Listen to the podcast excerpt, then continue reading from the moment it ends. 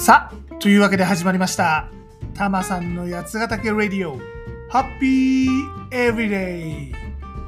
この番組は八ヶ岳南麓でハッピーに暮らしているたまさんが、八ヶ岳暮らしの魅力、地方移住やワーケーションについて、そして日頃考えているよもやまな話をダラダラとする、そんな番組でございます。肩の力を抜いて、のんびりとお聞きください。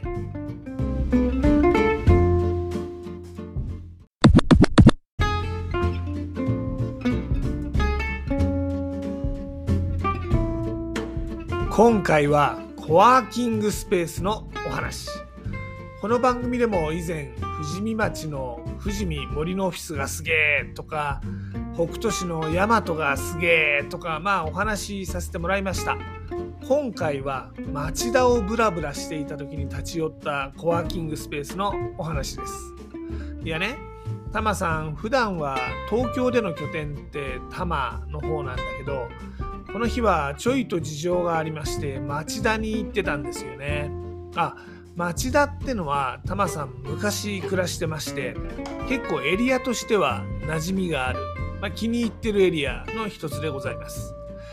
で細かい話に入る前に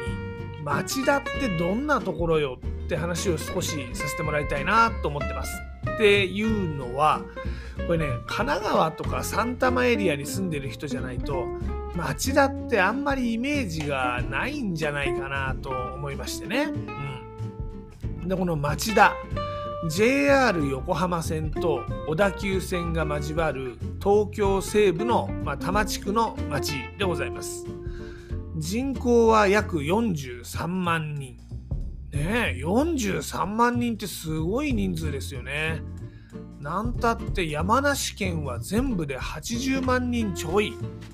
県庁所在地の甲府だって19万人ですからね甲府の2倍以上の人口ってことですねでこの東京都の市町村、まあ、つまり23区を除いたところねの中では八王子市に次ぐ2番目に人口が多い市でもありますちなみにこの一番人口が多い八王子市なんと58万人でございます。これってね、鳥取県より人数多いんですよ。恐るべし八王子。ね。この八王子とか町田ってのは、港区とか品川区なんかよりも人口が多い。まあ、東京郊外としては大規模な自治体です。で、この町田市、どの辺りにあるかっていうとですね、うん東京都ってまあちょっとガンダムのビームライフルみたいな格好してると思うんですよね。うん。わかります？わかんない？うん。まあ、まあ、そういう人はね、マシンガンとか機関銃とか、あの、ライフルとかちょっと長い鉄砲を想像してみてくださいな。まあ、そんな形をしてるんですが、そのビームライフルのですね、グリップ、握るところら辺にあるのが町田市でございます。ちょっと細長い形をした自治体です。ちょうどね東京都が出っ張ってる部分なんですね。でこの出っ張ってるってことは周りにはへっこんでるところがあるわけでその神奈川県がへっこんでおりますここ。神奈川県に3方囲まれておりまして、まあ、そんなこともあってよく神奈川県町田市なんてよくいじられてる自治体だったりもします。川崎市と横浜市と相模原市に3府を囲まれております。この横浜とか川崎っていうとね大都会なイメージありますけど町田に接してるところまあ川崎市多摩区とかね横浜市緑区っていうのはまあその川崎や横浜のイメージからはだいぶ離れた里山エリアまあ簡単に言っちゃうと田舎な住宅地でございます。でぶっちゃけね町田に暮らしてる人ってのはねここがね東京都でも神奈川県でもあんまり気にしてないんじゃないかなって思います実際この横浜線のですね町田駅南口改札口降りて階段降りたらですねそこは神奈川県相模原市でございますんでねもうほんと東京と神奈川のの接してるところでございます。でこの町田駅前はですね結構こちゃこちゃとしてまして個人店の古着屋とかねアニメショップとか、まあ、結構攻めたとんがった居酒屋みたいなのも点在してまして中野とかね下北沢っぽいそんな感じの、まあ、散策するのが楽しい街だったりします。あとはまあ昔は青線地帯、まあ、いわゆる風俗営業が盛んだった、まあ、そんなエリアもございまして今でもちょっといかがわしいお店も多い街です。まあ、ちょっとねあのいかがわしい街も治安が悪いのは困っちゃうけどちょっとぐらいはいかがわしい店が多いくらいの方が街としては面白いんですけどね。うん、で多摩地区では立川八王子と並ぶまあ大都会と言ってもいいんじゃないでしょうか。他の2つよりもちょっとわい雑な感じで街を歩くなら楽しいところかなと思います。でこのミニ中野中華ミニ歌舞伎町中華ミニ下北沢中華このわい雑なカルチャーな街町田なんですがちょっと駅前を離れるといきなり山奥になるというのも特徴です。まあ、古くはですね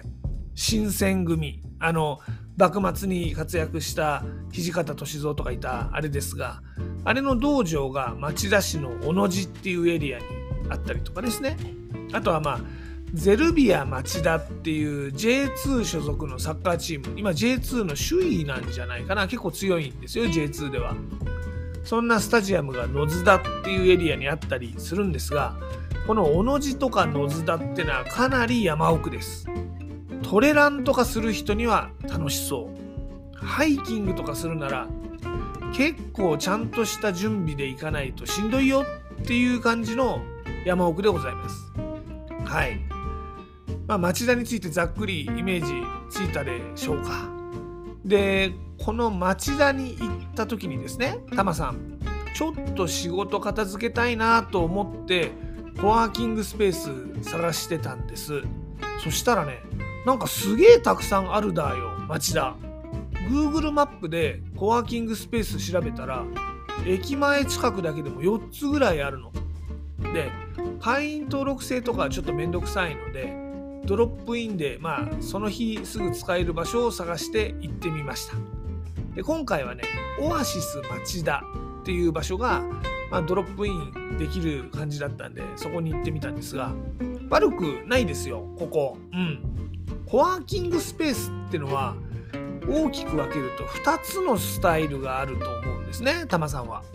一つはソロワークに便利なところでもう一つは交流するのが楽しいところってやつね。でこのオアシスはどっちかっていうとソロワーク向けな印象を受けました。まあ1回しか行ってないんで間違ってるかもしれませんがこのソロワーク向けってのは要するにリモートワークで働く人が個人で使うのに便利なとこってことですね。あのぶっちゃけスタバとかのカフェでもいいんだけど、まあ、ちょっとカフェだと周りが騒がしかったりするしなみたいな時に仕事に集中できる環境として使う。そんな感じね。このオアシスはですねドリンク無料。コーヒー結構ねあのネスプレッソの美味しいやつ飲めますしね。モニターとかも貸し出しあるし結構快適なソロワークができると思いますね。快適でした。でもう一つのコワーキングね。つまりこの交流っていうやつですが、まあ、これってそこに行けば地域の事業者がいたりとか、まあ、いろんな人と出会ってね起業副業してる人が便利な場所ってことですがこれはね利用者コミュニティが充実してるかどうかってのが大事ですよねいい人がいるかどうかですからあの都心部には WeWork っていうシェアオフィスがございまして、まあ、結構外資 IT 企業とかが使ってたりするんですがこの WeWork ね個室オフィスっていうよりは、まあ、大きなテーブルとかをシェアしていろんな会社の人が働いてるそんな感じです。でまあコーヒー飲みながら雑談して他の会社の人とも交流するとかねまあ夕方になるとちょっとビールなんかも飲めたりしてねこの WeWork っぽい雰囲気が作れるかどうかっていうのが交流型コワーキングスペースの肝なんじゃないかなと思います。まあこのコワーキングっていうカルチャーはワーケーションとはまたちょっと違うんだけど近い文脈のカルチャーです。ブラブラ旅をしながらいろんな人と出会って仕事をするっていうスタイルでしてね。なんか結構このカルチャー楽しいなって最近思っております。タマさんもいろんな土地でこのコワーキングに行ってみたいなと思っております。まあこのコワーキングとワーケーションっていうカルチャーは、まあ、例えて言うならね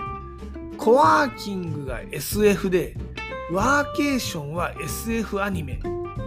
みたいなね。うんわかんない？コワーキングがフェスだとしたらワーケーションは野外ライブみたいな。わかる？わかんないか、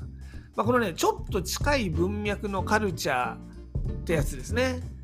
まあ、かえってわかんなくなっちゃったかもしれないけど、わかる人は、ほうなるほどと分かってくれるんじゃないかなって思うんです。多分ね、きっとね、もしかしたらね。うん。で、まあいいや、話戻して、調べてみたら、町田ってこの交流型のコワーキングができるそんな場所もあるらしいんです。武装アゴラっていうやつがそれっぽいです。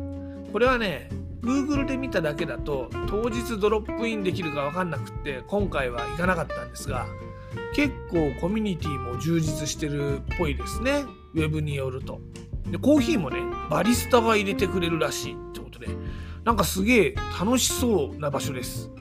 でよくウェブで見てみたら1日利用っていうのも、まあ、登録必要なのかもしれないけどできそうなんでまあ町田今度また行ったらですねここに行ってみようかなって思います。ちょっと町田のコワーキングスペース要チェックでございますよ。ってなわけで今回は町田のコワーキングスペースのお話です。なんでだか知らんが町田はこの規模の町としてはすげえコワーキングスペース充実してるんでフリーランスとかリモートワークで働いてる人が多いのかなうん。まああとね、町田はね、飲み屋も充実してるんで、がっつり働いた後はがっつり飲める町です。この町田の飲み屋についても、いずれまたちょっと紹介したいなって思います。はい。というわけで、町田は楽しい町だっていうのが今回の結論でしょうかね。はい。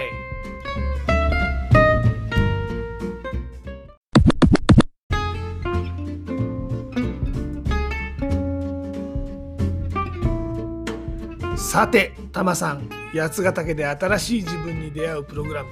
やつくる始めました。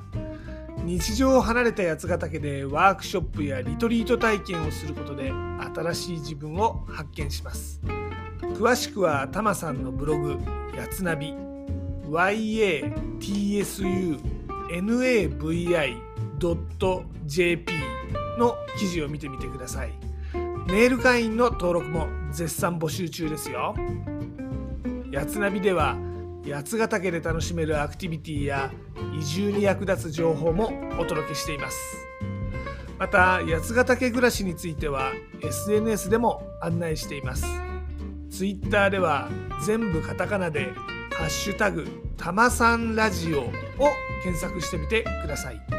ちなみにユーザー名はたまさんラジオ。これは全部英語ですね。たまさんラディオになってます。インスタグラムでは、ハッシュタグ、ブラタマリ的なを検索してみてください。ちなみにユーザー名はヒロ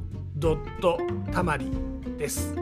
どちらもね、いいねとかリツイートとかフォローとかしてもらえると嬉しいです。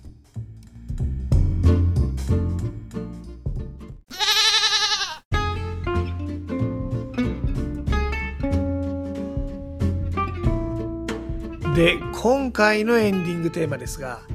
町田義人の戦士の休息をお届けします。今回は町田のお話しましたんでね町田義人。はい。名前つながり会ってことで選びました。この戦士の休息っていうのは角川映画野生の照明の主題歌でございます。高倉健薬師丸ひろ子というね豪華でかつ異色な組み合わせね。映画もまあまあ面白い。でちょっと合わせてお楽しみくださいませ。で例によって僕はジャスラックに参加してるわけではないので番組の中でこの曲をお届けすることはできません。なのでご自身で番組の後で配信サービスとかでこの曲を聴いてみてください。でもちょっとだけお手伝いさせていただきます。アレクサ町田義人の戦士の休息かけて。ではごきげんよう。また次回。